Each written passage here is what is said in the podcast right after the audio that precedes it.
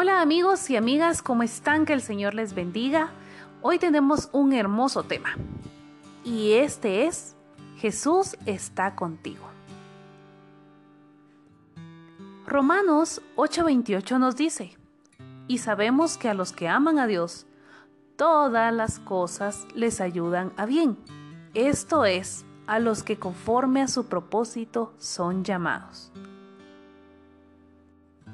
Todas las cosas.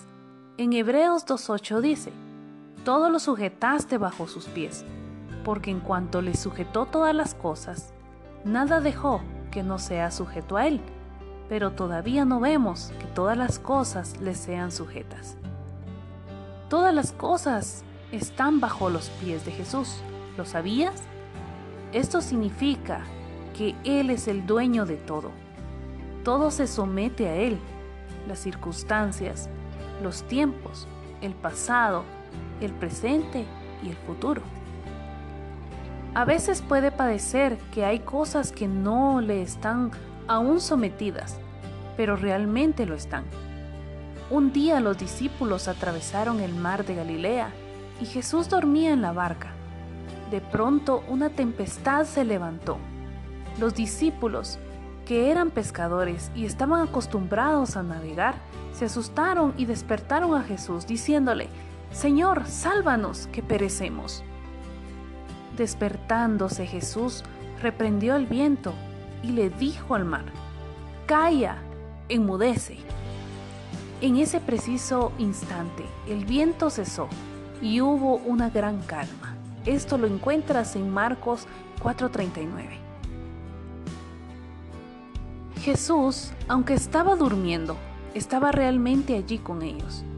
De igual manera, queridos amigos, Jesús está ahí contigo. Está ahora mismo a tu lado. Él puede ordenar a tu tempestad que se detenga. Él puede calmar las aguas con una sola palabra de su boca.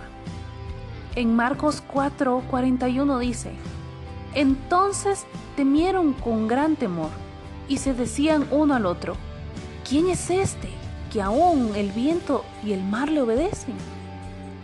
Todo le obedece. Eso es necesario que tú lo comprendas. En Salmos 119, 90 y 91 dice, de generación en generación es tu fidelidad Tú afirmaste la tierra y subsiste. Por tu ordenación subsisten todas las cosas hasta hoy, pues todas ellas te sirven.